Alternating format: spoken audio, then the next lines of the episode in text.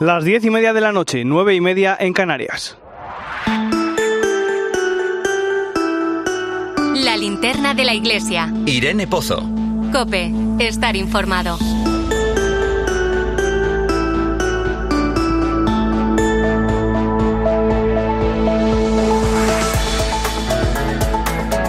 ¿Qué tal? ¿Cómo estás? Recibe un saludo de Nacho de Gamón. Todas las miradas están fijas a esta hora en el monasterio Mater Ecclesiae, en el centro de los jardines vaticanos. Allí vive los últimos momentos de su vida Joseph Ratzinger, Benedicto XVI, el Papa emérito, desde que hace casi una década tomara la decisión de renunciar al ministerio petrino. Un hecho que costó comprender a muchos, pero que nos habla de la tremenda humildad con la que Ratzinger había asumido este servicio a la Iglesia. Desde que este miércoles el Papa Francisco nos pidió a toda la Iglesia que nos uniéramos en oración ante el empeoramiento del estado de salud de Benedicto XVI, son cientos las muestras de apoyo que están llegando desde todos los rincones del mundo. Qué bello Qué bello es ver cómo la Iglesia unida acompaña a Joseph Ratzinger en los momentos finales de su vida. Con 95 años es difícil simplificar en unas breves palabras la importancia de su pontificado y de su pensamiento. Ratzinger es uno de los intelectuales católicos más importantes del siglo XX, quizá el que más. Sin sus escritos es más complicado entender, por ejemplo, la renovación en la tradición que supuso el Concilio Vaticano II. El Papa emérito también ha hecho grandes aportaciones en el terreno del ecumenismo, del diálogo interreligioso y sobre todo del diálogo entre fe y razón. Todos ellos son temas que han preocupado a Benedicto XVI a lo largo de su vida, en los que ha dedicado gran parte de su tiempo y de su estudio. La teología ha marcado su vida. La hoja de ruta de su pontificado fue poner la Iglesia al servicio de la verdad a través de la caridad, como decía en su primera encíclica Deus Caritas Est. Hoy, que celebramos la jornada de la Sagrada Familia, quiero rescatar una frase del discurso que dirigió la curia romana en la Navidad del 2012. En la lucha por la familia está en juego el hombre mismo, y se hace evidente que cuando se niega a Dios, se disuelve también la dignidad del hombre. Quien defiende a Dios, defiende al hombre. Una sentencia que, desde luego, nos tiene que hacer pensar porque parece escrita para el tiempo que nos ha tocado vivir, en el que se quiere diluir la institución de la familia como si fuera una relación humana más, cuando la familia, bien entendida, es esa primera sociedad a pequeña escala en la que uno es querido por el mero hecho de existir, es aceptado, donde los débiles no son arrinconados, al contrario, son protegidos y defendidos. La célula básica de la sociedad, a imagen y semejanza de lo que fue la Sagrada Familia. Bienvenido a la linterna de la iglesia, a la última de este año 2022. Te saluda Nacho de Gamón en este viernes 30 de diciembre. La linterna de la iglesia. Irene Pozo. Cope, estar informado.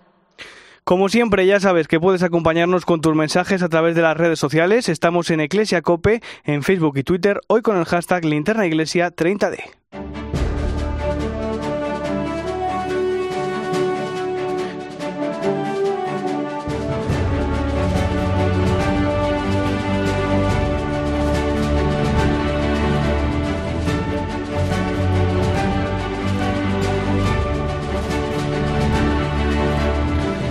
Repasamos las principales claves de la actualidad de la Iglesia y comenzamos con la última hora sobre el estado de salud de Benedicto XVI. El último comunicado del Vaticano confirma que sigue estable y que ha descansado bien esta noche. Además, en la tarde de ayer, el Papa emérito participó en la celebración de la Santa Misa en su habitación en el monasterio Mater Ecclesiae, donde reside desde que renunció al pontificado en febrero de 2013. Fue el pasado miércoles cuando Francisco pidió durante la audiencia general una oración especial por su predecesor. A partir de ese momento han sido múltiples las reacciones que se han producido desde todos los ámbitos de la Iglesia.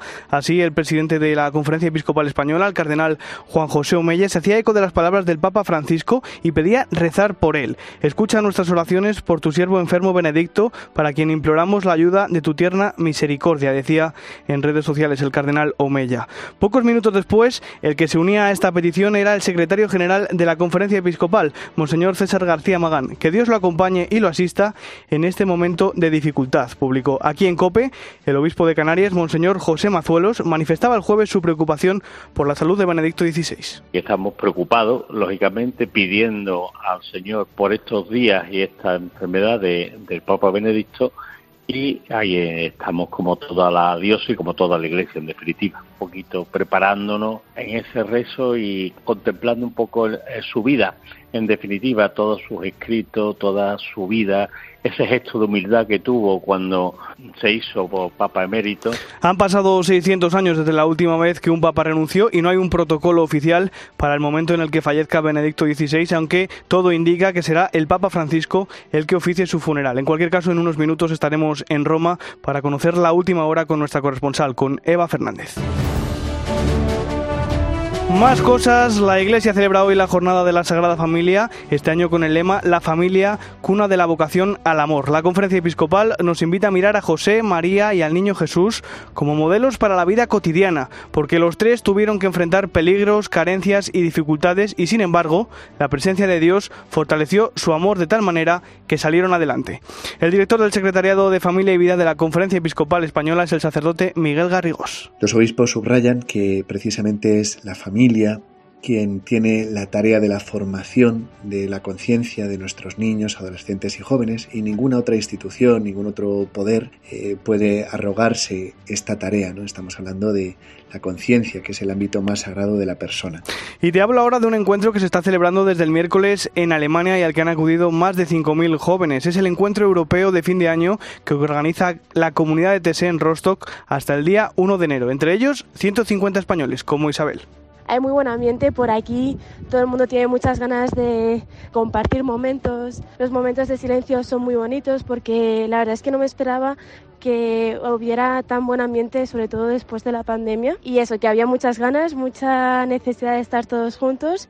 El tema elegido para este año es vida interior y solidaridad y numerosas autoridades eclesiales y políticas han enviado mensajes de apoyo y buenos deseos, entre ellos el Papa Francisco. Y una cosa más, la Universidad Francisco de Vitoria pausa los trabajos iconográficos de su capilla, obra del jesuita Marco Iván Rubnik, tras revelarse en las últimas semanas varios casos de supuestos abusos sexuales. Una información de Sala de la Torre. Buenas noches. notice. Así es, buenas noches. La Universidad Francisco de Vitoria está construyendo la capilla Sede Sapientiae, uno de los principales proyectos del nuevo campus. Esta capilla estaba diseñada por el jesuita Marco Rupnik. Teniendo en cuenta las informaciones relativas al religioso aparecidas en las últimas semanas, la universidad ha decidido pausar los trabajos relativos al programa iconográfico del proyecto, que se encontraba en proceso de concepción y desarrollo. Así lo hemos confirmado en Eclesia con fuentes de la universidad en el que en un comunicado interno han destacado que ante las informaciones publicadas sobre Rupnik han decidido pausar estos trabajos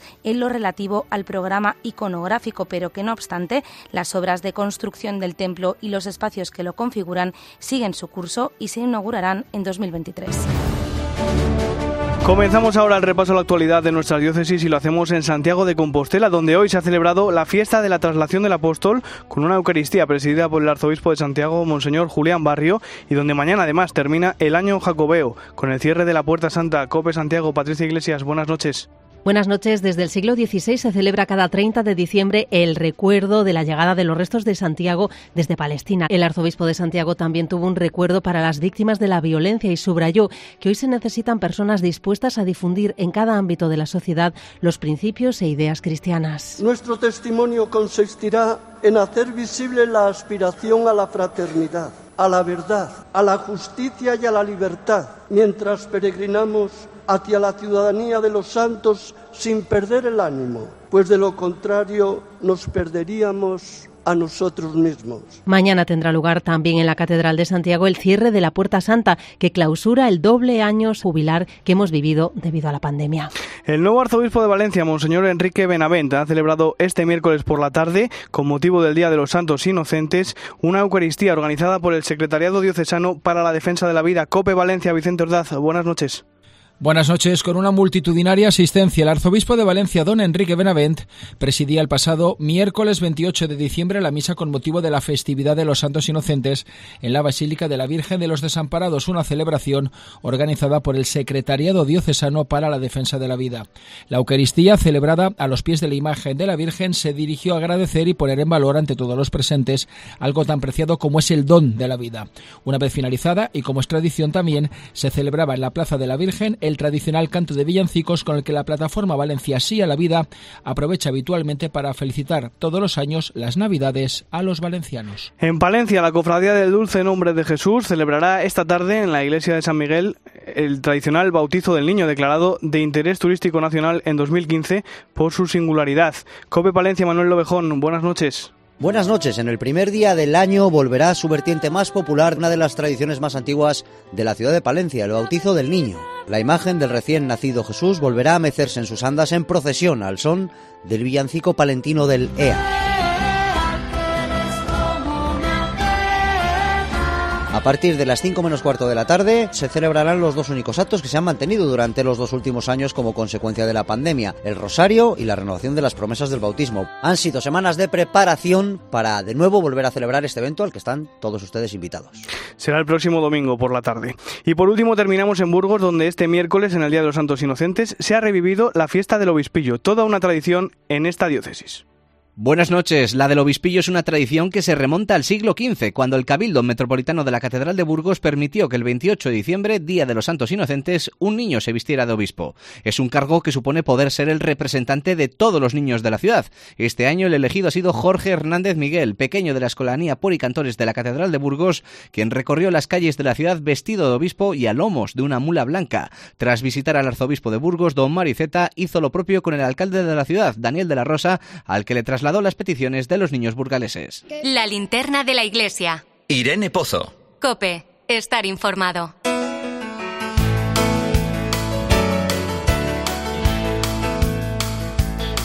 En el mundo hay actualmente 61 conflictos armados. Uno de ellos es la guerra civil que atraviesa Siria desde el año 2011 y en la que ya han muerto 600.000 personas. Sin embargo, la principal preocupación de los 17 millones que siguen viviendo en Siria ya no es la violencia del conflicto, sino las consecuencias que han dejado estos casi 12 años de guerra, la falta de infraestructuras y la pobreza, que afecta ya al 90% de la población. Sí, además de la pobreza, otra cosa que afecta muchísimo a la población, ¿no? la inmigración de los jóvenes, eh, la gente que ya con, por la falta de trabajo ya, ya no quiere quedarse acá en Siria y, y de todos los modos buscan eh, dejar el país. Lo cuenta la religiosa del Verbo encarnado Laudis Gloriae, que ha vivido en Alepo, la ciudad más poblada de Siria y en la que más cristianos hay durante los años más violentos de la guerra. La ciudad todavía eh, hay muchos, todavía se ve mucha ruina. De a poco lo van a poder limpiar un poco la ciudad, las partes que fueron más atacadas y más sobre todo la reconstrucción de las familias, de la gente. Más de la mitad de los cristianos de Alepo ya han abandonado la ciudad. Se habla de que aún quedan 40.000. Ella trabajó en una residencia universitaria que fue bombardeada en 2011. Había vivido 14 años en Egipto y se mudó a Alepo en mitad de la guerra que la vida tenía que seguir normalmente, no se puede estar todo el periodo de la guerra parado el país, así que seguían yendo a, a, la universidad y alguna vez nosotras escuchábamos algún bomba que caía, un misil que caía y estábamos muy preocupados por la chica que todavía no llegaba a la residencia y muchas veces regresaban a la residencia llorando. Manu Turalba, buenas noches. Nacho de Gamón, buenas noches. En Siria quedan solo 400.000 del millón y medio de cristianos que había antes de comenzar la guerra en 2011.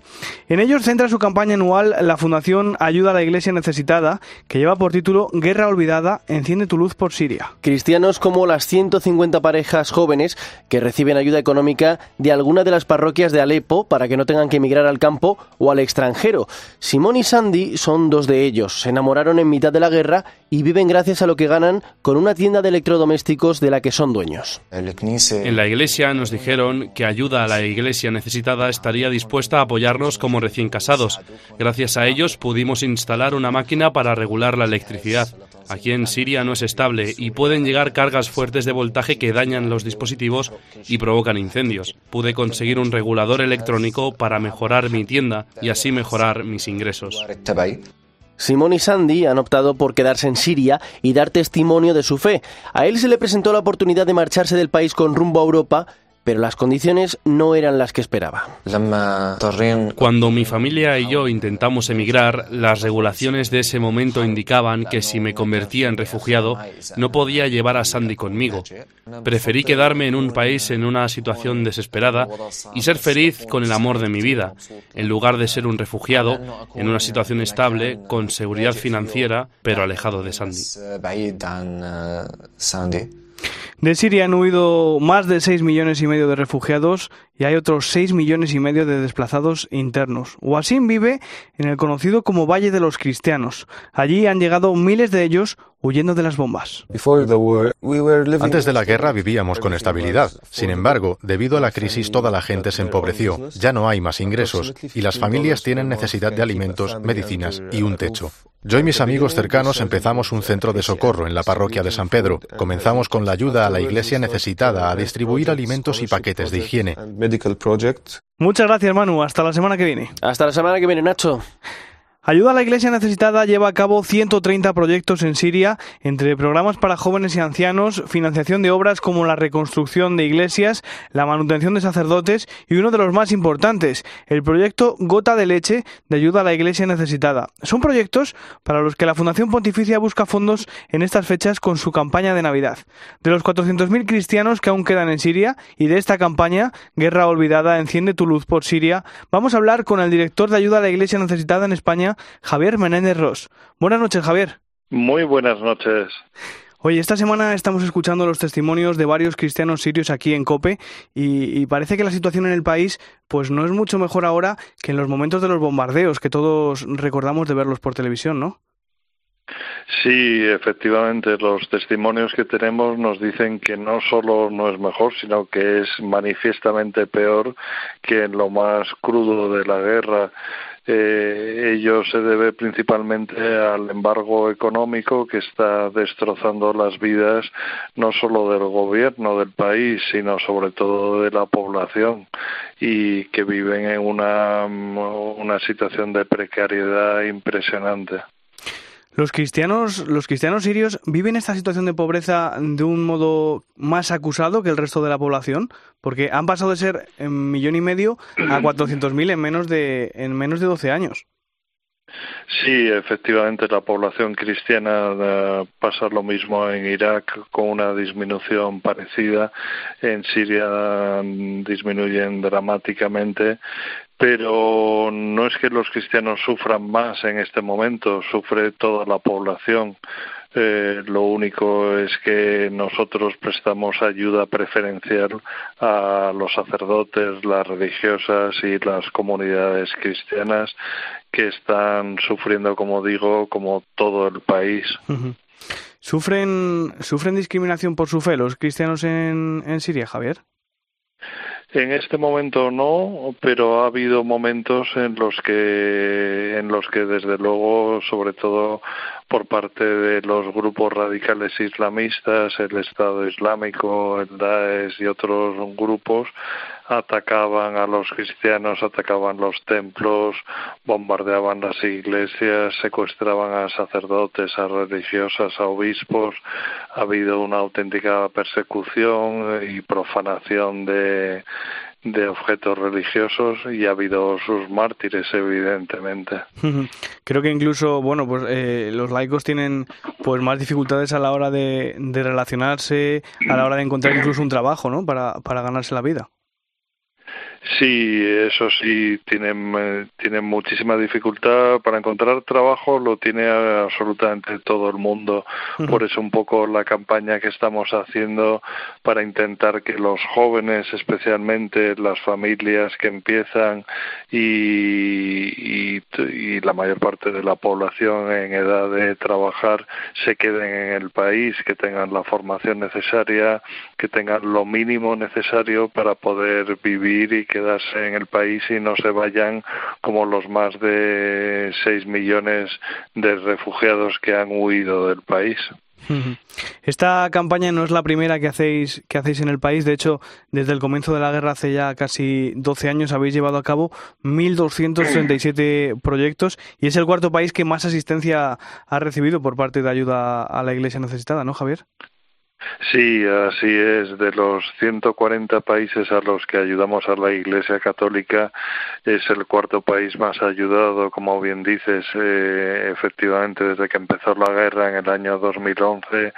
Eh, para nosotros, y precisamente por la cuestión de, de ayudar a que sobrevivan los cristianos, es un país preferencial y, y ahora mismo, claro, estando tan olvidado, tan comido el terreno, por decirlo así, de la información por, por la guerra de Ucrania, que es terrible y es espantoso y nos afecta a muchísimos países, ya yo diría que a casi todo el mundo, pero estamos olvidando la situación de países como Siria o como Irak, que están viviendo con todo el dramatismo del mundo una situación de pobreza impresionante donde el 90% de la población vive bajo el umbral de la pobreza con un salario medio de 30 euros al mes y con una situación pues absolutamente crítica para la población cristiana.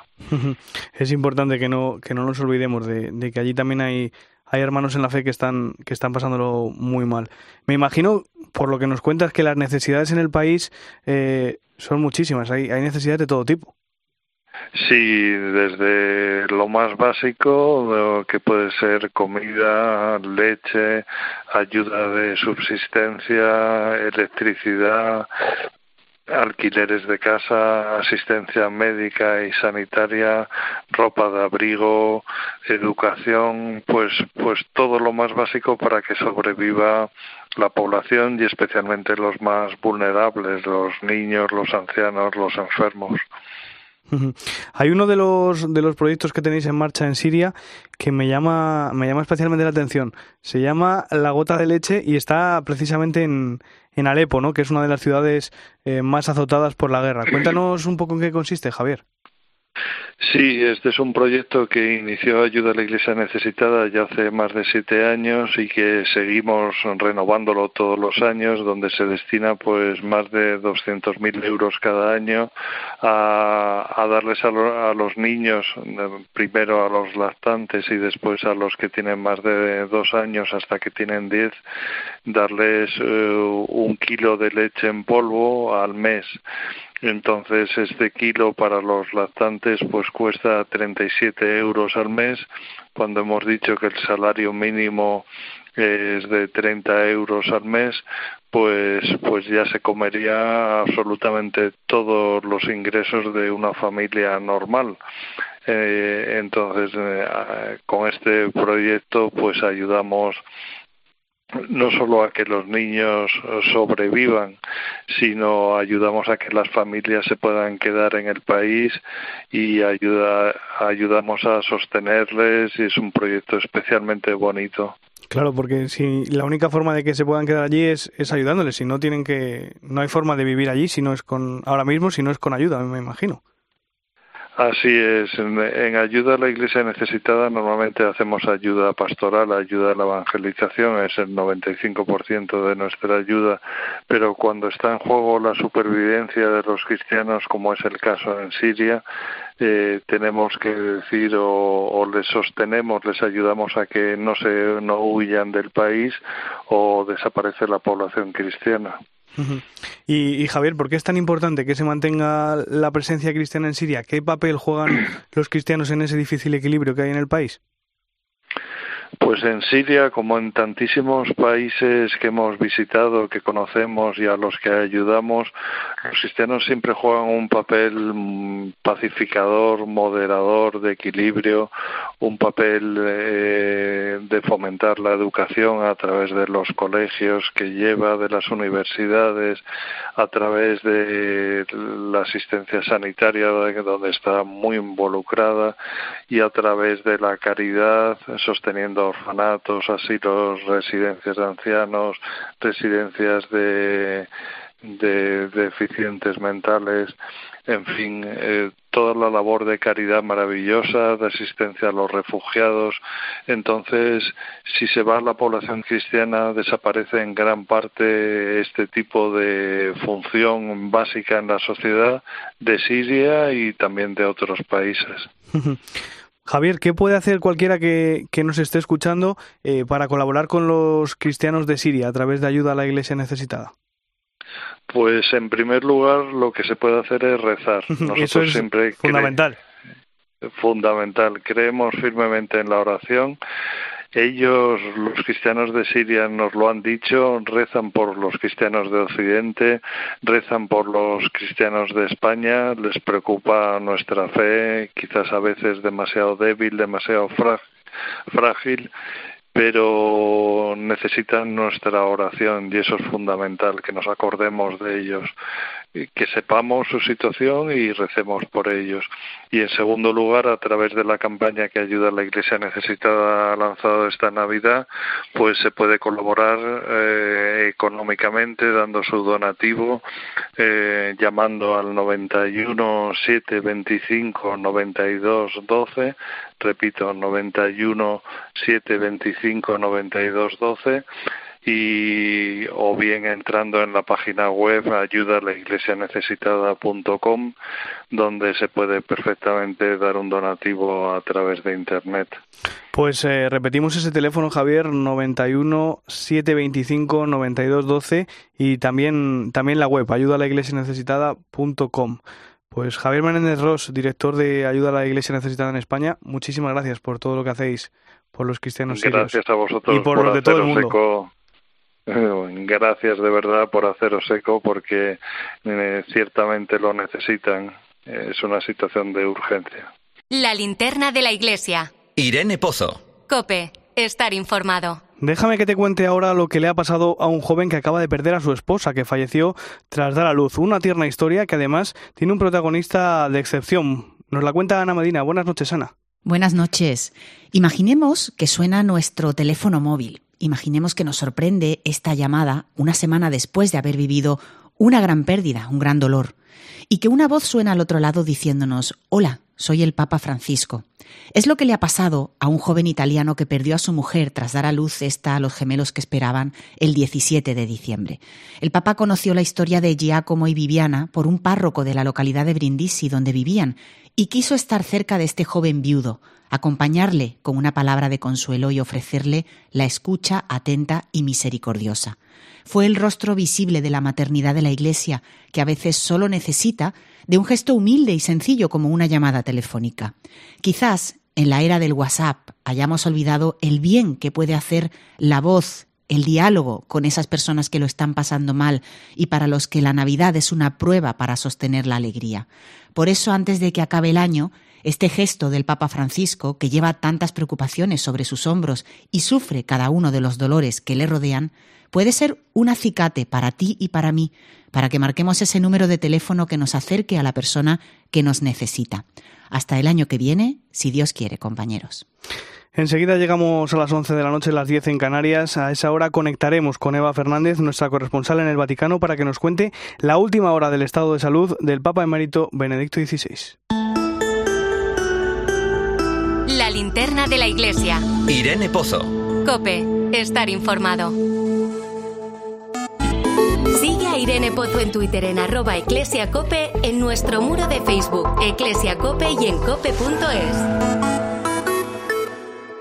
Para 2023, simplemente vivir la vida y saber lo que va a pasar. Aficionarme todavía un poquillo más a la lectura. Y viajar un poquito más a casa. Lo que pienso conseguir en este 2023 es hacer mejor periodismo por el lado profesional, encender mejor la linterna, llegar más lejos con ese foco de la linterna allí donde esté la noticia en cualquier lugar del mundo, lo más rápido posible, con el mejor periodismo posible y en lo personal, pues que toda la gente siga en buen estado de salud, que la familia siga creciendo y bien y que cada uno de todos mis hijos sigan labrándose el futuro, sobre todo siendo buena gente. En la linterna de Cope Ángel Expósito vive contigo la ilusión de un nuevo año juntos. El corte inglés es magia, es Navidad. Feliz año nuevo. Escuchas la linterna de la iglesia. Y recuerda, la mejor experiencia y el mejor sonido solo los encuentras en cope.es y en la aplicación móvil. Descárgatela. Dazón comienza la parte de la temporada que más nos gusta, la de los goles y paradas que valen ligas enteras, la de los partidos que hacen historia. La Liga Santander y la Premier League vuelven a Dazón, ahora desde 19,99 euros al mes. Si eres profesional de la construcción o la reforma, en Leroy Merlin estamos contigo, con más productos, más stock y mejores precios. Además, te ofrecemos servicios pensados para ayudarte con tu trabajo como transporte a pie de obra, asesoramiento personalizado o servicio de instalaciones especializados en obra, entre muchos otros. Únete al Club Pro y descubre todas tus ventajas. Leroy Merlin, ahora más pro.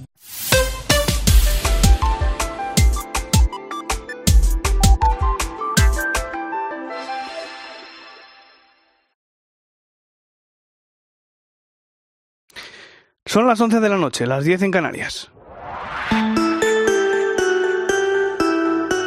La linterna de la iglesia. Irene Pozo.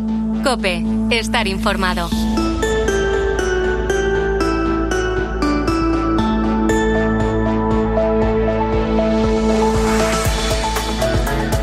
Como cada viernes a esta hora ponemos rumbo al Vaticano, hoy además con especial interés por lo que allí está sucediendo, ya nos espera nuestra corresponsal Eva Fernández. Buenas noches, Eva. Muy buenas noches, Nacho. Lo primero de todo, este miércoles el Papa Francisco nos alertaba, eh, tras la audiencia general, del empeoramiento del estado de salud del Papa emérito Benedicto XVI. ¿Qué sabemos a esta hora, Eva, de su estado? Bueno, pues eh, la verdad es que a esta hora de la noche sí que podemos hablar de una ligera mejoría, eh, porque el último parte médico nos deja un detalle importante, que al menos no está peor, porque su estado es estacionario, sin variaciones positivas o negativas dignas de tener en cuenta. Es lo que marca el comunicado, que está estacionario. Eh, esto no implica que haya disminuido la gravedad, pero bueno, mm, en cierta forma son buenas noticias o las ganas que tenemos ¿no? de, de estas buenas noticias. Pero es verdad, es significativo que en un comunicado en el que se mide cada palabra hoy haya desaparecido precisamente el matiz de la gravedad que hemos estado escuchando desde el mismo miércoles, ¿no? Lo que, lo que permite suponer que los médicos en este instante no prevén un desenlace inminente, ¿no? La oficina de prensa de la Santa Sede además ha añadido que mm, ayer al mediodía, y suponemos que también este mediodía, Benedicto XVI pudo asistir a la misa que su secretario personal, el arzobispo Georg celebra cada día en su habitación y que mm, él sigue desde la cama, ¿no? Por lo que esto confirma que continúa despierto y continúa lúcido. Eh, también conocemos que el Papa Francisco quiere que estar mm, constantemente informado de cómo va la evolución y esta misma tarde, Nacho, se ha celebrado una misa en la Catedral de Roma, en la Basílica de San Juan de Letrán para rezar por el Papa emérito. Ha sido muy emocionante la homilía porque el cardenal vicario de Roma, Angelo de Donatis, mm, ha repetido ¿no? que estábamos ahí para, para acompañarlo con nuestra oración, sostenerlo con nuestro afecto y sobre todo para expresar a Dios toda la gratitud de esta diócesis que podemos eh, eh, hacer extensiva a toda la Iglesia, esa diócesis que él amó y sirvió con amor, ¿no? Desinteresado. Por lo tanto, mm, es una ocasión muy buena para reavivar la petición del Papa Francisco de acompañar a Benedicto XVI en estos momentos difíciles de su vida. Claro que sí, Eva, con la oración. Bueno, creo que, que, hasta ahora no había un protocolo preparado para el fallecimiento de Benedicto XVI, pero la maquinaria vaticana ya ha echado a rodar y ya sabemos algunos detalles de cómo sería el, el funeral del Papa emérito, ¿no?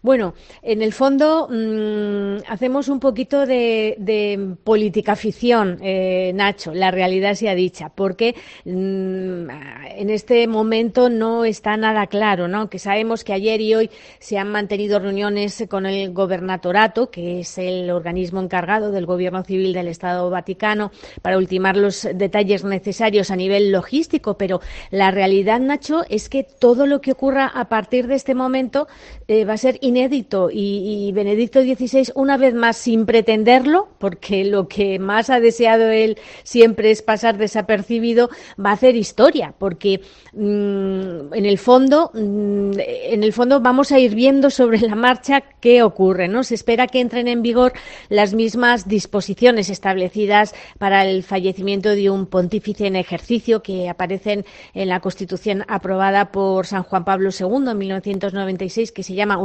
Dominici Gregis. Y según esta norma, después de que mm, los médicos hayan certificado cuando ocurra eh, ese momento, ¿no? el fallecimiento, se celebrarán las exequias en sufragio de su alma durante nueve días consecutivos, lo que se llaman los novendiales. Es muy probable que sea el propio Papa Francisco quien tome las disposiciones relativas a la apertura del testamento, a qué hacer con los escritos de Benedicto y a cuándo se celebrará el funeral. Todo indica, por supuesto, que se instalará una capilla ardiente para la veneración de los fieles en la Basílica de San Pedro. Y también será ese momento cuando conoceremos el lugar indicado por Benedicto XVI para ser enterrado, aunque con total seguridad va a ser en la cripta Mm, dedicada a los eh, pontífices, que como sabemos se encuentra bajo la Basílica Vaticana. Lo sabemos porque él mismo se lo reveló a, su biógrafo, Peter Sibal. ¿no? Es una tumba que ya acogió a mm, San Juan XXIII y a San Juan Pablo II y que ahora está vacía. es, una tumba también muy cerca de las de Pablo VI y Juan Pablo I, a quienes Benedicto XVI conoció como papas. Esto, Nacho, solo lo podremos confirmar cuando se abra hmm. su testamento y mm, también otro detalle que mm, inicialmente es previsible. El protocolo señala que mm, no se trataría de un funeral de Estado porque Benedicto XVI no es en este momento jefe de Estado, pero nadie duda que Francisco querrá otorgarle la máxima relevancia y sin ninguna duda se espera, por supuesto, que acudirán autoridades desde todas partes del mundo. Eso sí, es, es un poco impresionante pensarlo, ¿no? Pero con toda seguridad eh, será la primera vez en la historia en la que un pontífice presida el funeral de su inmediato predecesor. Desde luego que sí, Eva, ya veremos lo que nos deparan los días. Y, para terminar, el, Papa Francisco ha publicado esta semana una bella carta apostólica titulada Totum Amoris Est, dedicada a San Francisco de Sales en el cuarto centenario de su muerte. ¿Qué dice esa carta, Eva? Sí, sí, mira, es una carta preciosa. Me encanta que hayas dicho eso justo, es muy bonita y que, y que con todos los acontecimientos de esta semana corre el peligro de pasar desapercibida. Por lo tanto, yo, yo invito ¿no? a una lectura detenida porque es preciosa. El Papa propone a San Francisco de Sales como guía para, para el cambio de época que vivimos en la actualidad y sobre todo va recogiendo minuciosamente esa herencia espiritual de San Francisco de Sales, en cuyos escritos se descubre, explica el Papa, la razón profunda de un estilo de vida lleno de Dios, ¿no? Que él formulaba con esa sencillez y, precisión, escribiendo en concreto Dios es Dios del corazón humano, ¿no? Entonces el Papa explica en la carta que, mm, esta experiencia de Dios eh, que propone eh, San Francisco de Sales no es una construcción mental, sino más bien es un reconocimiento lleno de asombro y de gratitud, porque además para San Francisco de Sales no hay mejor lugar donde encontrar a Dios y ayudar a buscarlo que en el corazón de cada hombre de su tiempo. ¿no? Francisco también destaca en esta carta apostólica un detalle que me ha gustado bastante y es la audacia pastoral de este santo, porque a él se le ocurrió, por ejemplo, escribir sus famosas hojas volantes, ¿no? que él iba colgando en todas partes y que incluso deslizaba debajo de las puertas de las casas ¿no? para facilitar que la doctrina y el Evangelio llegara a todas las esquinas. Y, fíjate, eh, Francisco define, como ya mm, lo hizo Benedicto XVI y por eso quería recordarlo, ¿no? Que la fe no se impone, sino que se propone, ¿no? Y que para hacerlo no se puede utilizar ni imposiciones ni violencia, sino esa forma persuasiva de una invitación que siempre deja intacta la libertad del hombre. Pues Eva, con esa recomendación de leer la carta apostólica mm. Totuna Morises nos quedamos. Gracias y descansa que vienen días complicados. Efectivamente, recemos por Benedicto XVI para, para acompañarle, que no se nos olvide. Un fuerte abrazo, Nacho. Un abrazo, Eva. La linterna de la iglesia. Irene Pozo. Cope, estar informado.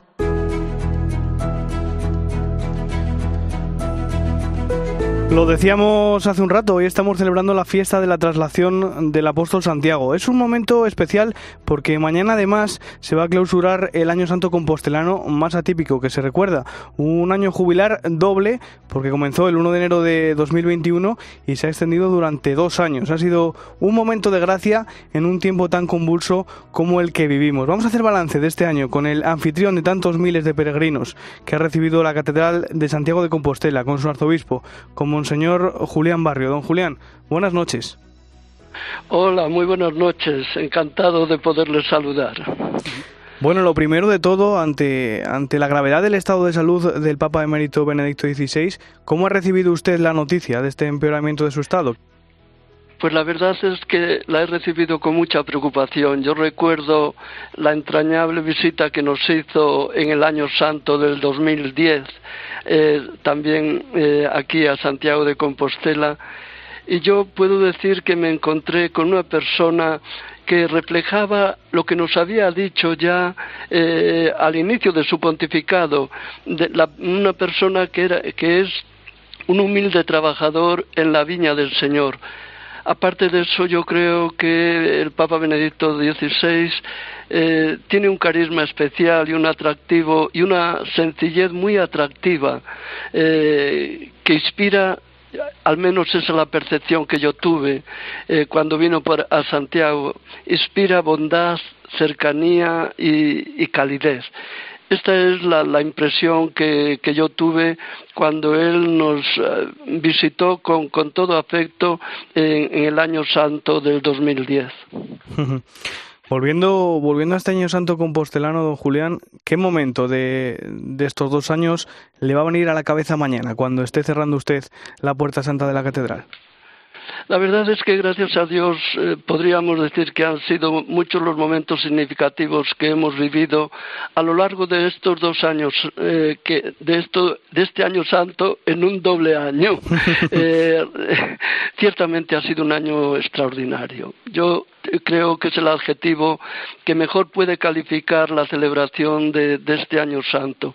Un año santo extraordinario porque, como le decía, han sido dos años en los que hemos podido contar con esta gracia y, lógicamente hay que agradecérselo a la sensibilidad del Papa Francisco que, tuvo conciencia de que eh, el año santo que habíamos iniciado eh, o íbamos a iniciar en medio de la pandemia y posteriormente, claro, eh, con, la guerra, muchas personas no iban a poder tener la oportunidad de visitar la tumba del apóstol, de hacer la peregrinación a Santiago. Y esto es lo que yo creo que le llevó al Papa con toda su sensibilidad, pues alargar este año santo, que han sido en realidad dos años. Extraordinario por este motivo y extraordinario también por el número de peregrinos que, ciertamente eh, hemos podido contabilizar.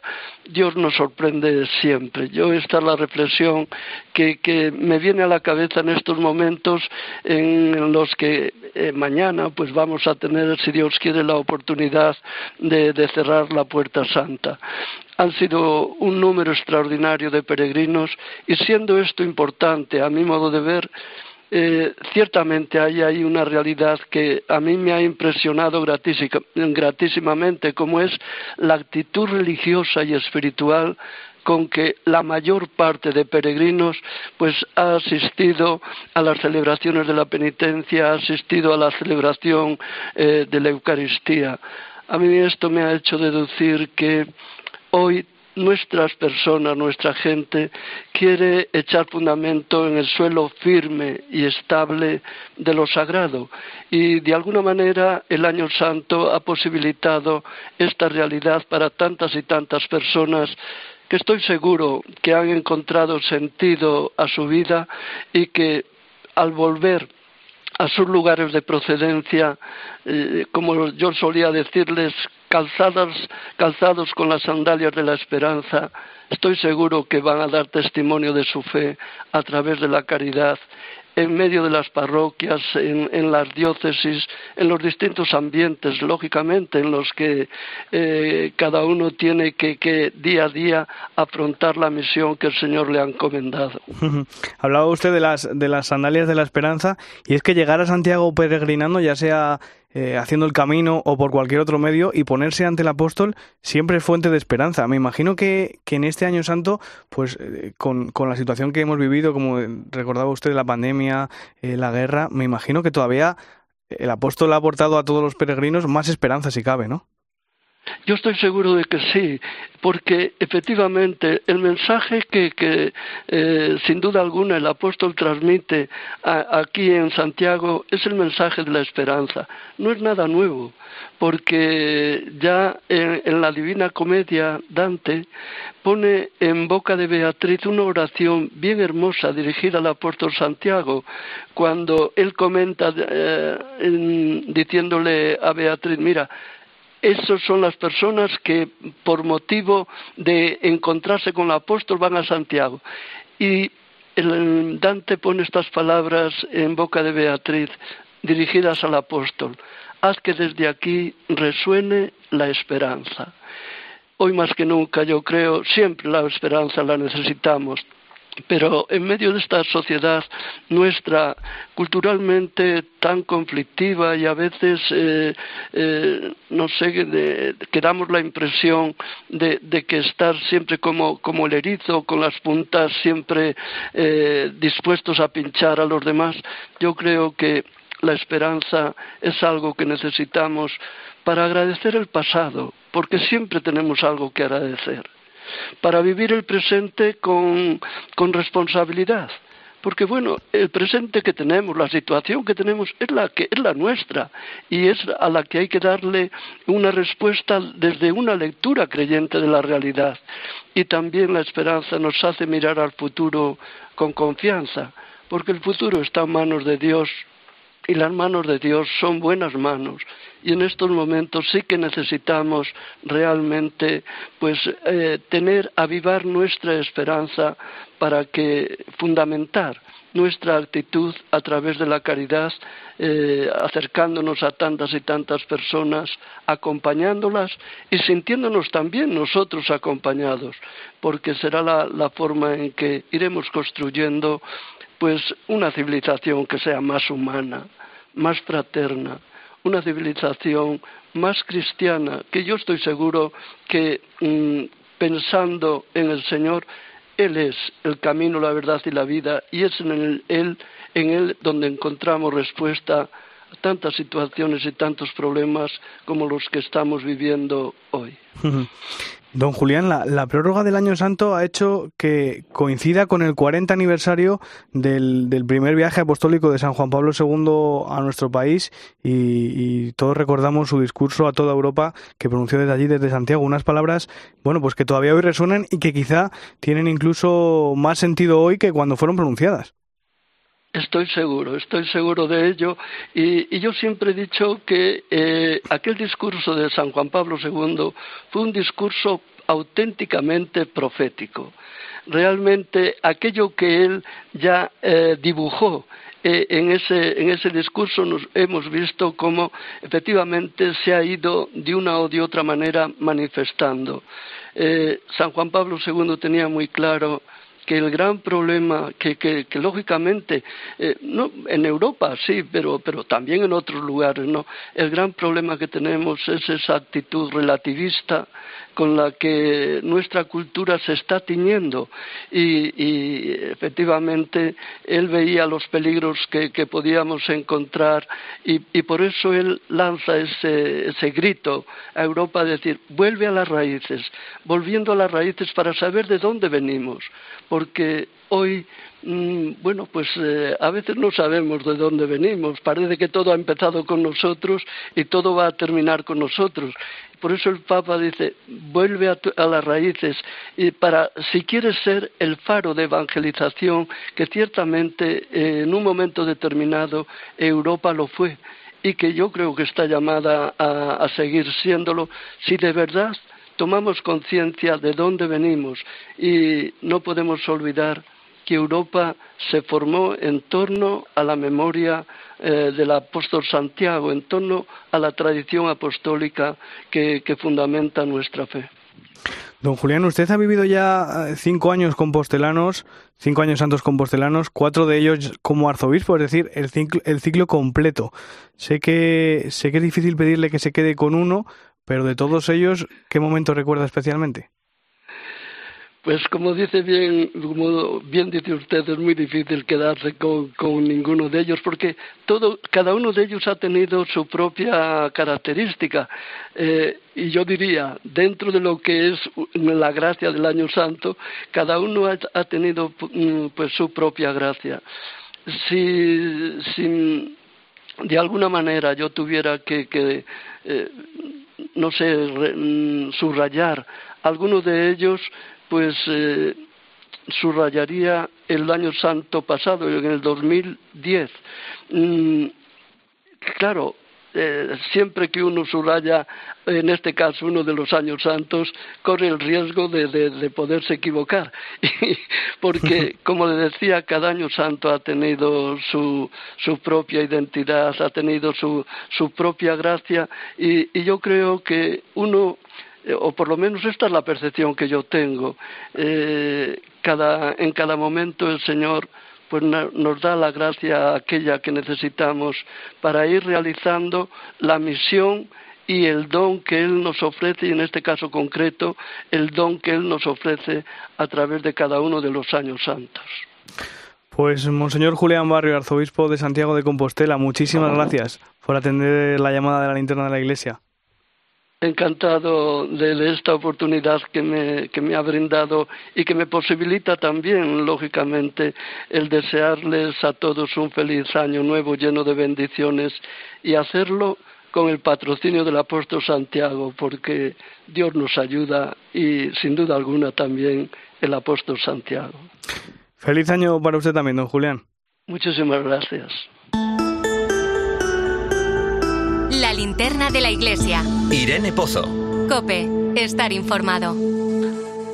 11 y 20 de la noche, 10 y 20 en Canarias, entramos en nuestro tiempo de tertulia hoy con el, con el análisis de José Beltrán, director de la revista Vida Nueva. Buenas noches. Muy buenas noches.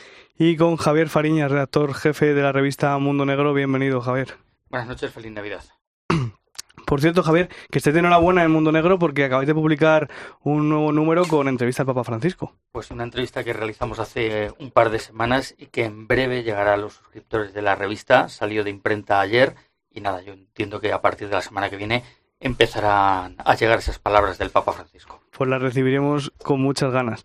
Eh, lo llevamos comentando desde el, desde el miércoles, la salud de Benedicto XVI ha sufrido un empeoramiento, ya hemos escuchado a Eva, a nuestra corresponsal en el Vaticano con los últimos detalles, incluso con una leve mejoría nos decía. Eh, ¿Cómo creéis que va a pasar a la historia eh, Benedicto XVI? José. Bueno, yo creo que me gustaría que pasara y creo que así va a ser mucho más allá del Papa de la renuncia, ¿no? Y de ese hecho histórico que él configura para presentarse además como, como lo que ha sido, ¿no? Como un gran defensor del diálogo entre la fe y, la razón y de cómo mostrar la esencia, ¿no? De, de, lo que es nuestra, nuestra confesión cristiana, ¿no? Es decir, que yo creo que, que con eso, solo con que se le reconozca como portador y como custodio de nuestra fe, creo que, que se llama reconocido creo que van a ir por ahí los tiros, ¿no? Como, como el gran teólogo del siglo XX, porque creo que además de ese grito de santo súbito que surgirá en breve, creo que también se va a pedir que sea doctor de la Iglesia. el año que estamos a punto de despedir va a ser recordado sobre todo por la guerra de Ucrania, pero en la Iglesia han pasado también muchas cosas en este 2022. Por ejemplo, por empezar con un tema, ha sido el año de la reforma de la curia, que tan esperada en el pontificado del Papa Francisco. Eh, ¿Creéis que la reforma va a lograr una Iglesia más evangélica? ¿Qué será el objetivo? Bueno, yo creo que es una de las eh, líneas impulsadas con firmeza por el Papa Francisco, una de las cuestiones que, que quizá más tiempo le han, le han llevado el, sacar adelante, que más resistencias ha podido encontrar también desde dentro de, de la propia Iglesia, pero que sin duda servirá para, para que la Iglesia camine con también con una en el futuro también con una, sinodalidad que la haga mucho más participativa, más abierta. Bueno, en definitiva, sí que la, la reforma curial, aunque podía parecer a priori que era una cuestión muy propia de, de los mecanismos de Iglesia, que en cierta medida lo es, sirva también para trasladarlo de puertas afuera del Vaticano. También es un año en el que hemos visto con mucha frecuencia al, al Papa en silla de ruedas. ¿Cómo creéis que va a seguir afectando eh, su estado físico al, al pontificado? Bueno, pues por lo que estamos viendo en las últimas semanas, esas intervenciones leves y, que no están siendo, no han sido quirúrgicas, sino que, han sido más desde la fisioterapia y con otro tipo de técnicas, están funcionando porque le vemos caminando con más soltura, evidentemente no con la que tenía antes de, que le sorprendiera ese dolor en su maltrecha rodilla, pero está claro que la situación mejor a prueba de ello es el inminente viaje a, Congo y a Nigeria, pero sobre todo, es decir, que ni es verdad verdad que algo de su agenda internacional se ha podido estar marcada, la lentitud o los gestos a la hora de recibir, el no poder estar presidiendo las celebraciones, pero desde luego el gobierno de la Iglesia lo está llevando con la misma soltura que antes de, que surgiera este pequeño problema que a él le causa mucho fastidio, por supuesto. Lo decía al principio, la guerra de, Ucrania ha marcado la, actualidad durante gran parte del año. Francisco se ha referido a ella en numerosas ocasiones, eh, pidiendo la paz hasta el punto de que ha enfadado al, al gobierno ruso, al gobierno de Vladimir Putin con sus declaraciones ¿Qué papel creéis que puede seguir jugando el Papa en este conflicto? Bueno, puede seguir jugando el, Papa y la Iglesia el, el papel que, que, le deje en muchas, en muchas ocasiones. Yo creo que desde el silencio, desde la discreción y desde un papel prudente, pero, pero también proactivo en la medida en que pueda, pues seguirá insistiendo. Lo que sí está claro es que el, Papa no va a dejar de, de clamar por, por el fin de una, de una guerra que traiga paz, que traiga reconciliación en la medida que se pueda y también, como decía en el mensaje a, a la curia estos días, también una paz que pueda venir acompañada del perdón, porque si no eh, será una paz mal construida. Este 2022 la Iglesia en España también ha dado un importante paso adelante en la lucha contra los contra los abusos, con esa encomienda al bufete Cremades y Calvo Sotelo de una auditoría. Eh, también ha lanzado una página web para que muestra el trabajo de la Iglesia en este campo. ¿Qué más se le puede pedir a la Iglesia en este aspecto? Pues creo que se le puede pedir todavía más atención y más acompañamiento a las víctimas, una mayor transparencia, ¿no? Que, que, que, no es desnudez, que es transparencia a la hora de mostrar lo que se hace y lo que se hace bien. Y por otro lado, es decir, que no haya ni la más mínima sospecha, y en eso tenemos que contribuir todos, en que debajo de la alfombra pueda haber más casos que se ocultan por miedo a corpora, a miedo a que se pueda dañar la imagen de la iglesia, porque el verdadero escándalo es el abuso en sí mismo. Pues se nos quedan se nos quedan algunos temas en el tintero, por ejemplo, el sínodo, pero no hay tiempo para más. José Beltrán, Javier Fariñas, muchas gracias y hasta otra. Hasta el año que viene ya. Hasta el año Un que placer, viene. sí. feliz 2023. Nosotros apagamos hoy la linterna de la iglesia recordando al Papa emérito Benedicto XVI y nos sumamos a esa petición del Papa Francisco de rezar por él. Gracias por acompañarnos esta noche en la linterna de la iglesia. Te dejo ahora con el partidazo de Cope y con José Luis Corrochano. Feliz 2023.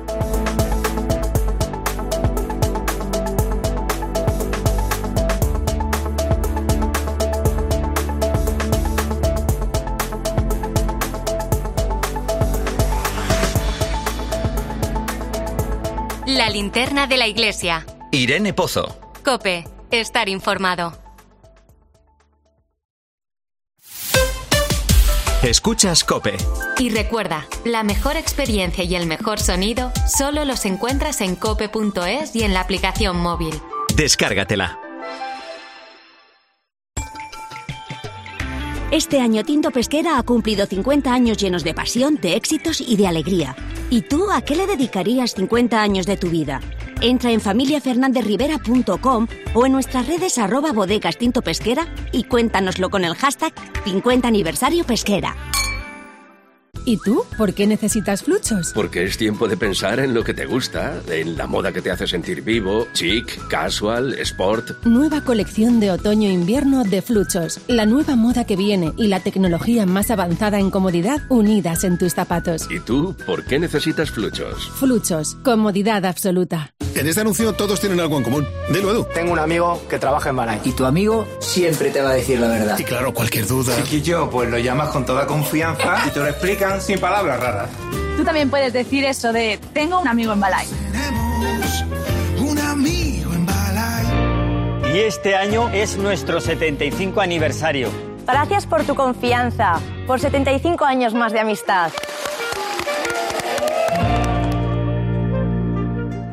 Estas gafas me han salido por solo 29 euros. ¿A qué parecen más caras? Pues son mis 29, las gafas completas de Sol Optical por 29 euros. Infórmate en soloptical.com. Dos cositas. La primera, un motero siente la libertad del viento en su cara. La segunda, un mutuero siempre paga menos. Vente a la mutua con tu seguro de moto y te bajamos su precio sea cual sea. Llama al 91 555 5555. 91 555 5555. Por esta y muchas cosas más, vente a la mutua. Condiciones en mutua.es. Haz tu Navidad extraordinaria y elige ahorrar. Solo hasta el 8 de enero en Carrefour y Carrefour.es te devolvemos un 40% por compras superiores a 40 euros en juguetes y bicicletas. Descuento un cupón canjeable. La Navidad es siempre a precios extraordinarios. En Cope nos levantamos antes que nadie. Muy buenos días, yo soy Carlos Moreno el Pulpo. Tú por escucharme ya eres un ponedor de calles. Nosotros ya decimos buenos días. Y lo hacemos con el primer despertador de la radio española. Él es un vigilante de seguridad. Yo ante ellos me pongo en pie. Francisco Javier, buenos días, hermano. Buenos días, Pulpo. Nos hemos puesto la radio aquí escuchando al Pulpo para ver si me nota el abrazo. Con un programa que reivindica al trabajador nocturno. Miguel Ángel, buenos días. Buenos días, Pulpo. ¿Qué tal se da la madrugada? Bueno, bien. Aquí poco a poco. Lo digo porque tú eres un VTC. De lunes a sábado, de 4 a 6 de la madrugada, poniendo las calles, con Carlos Moreno. El Pulpo.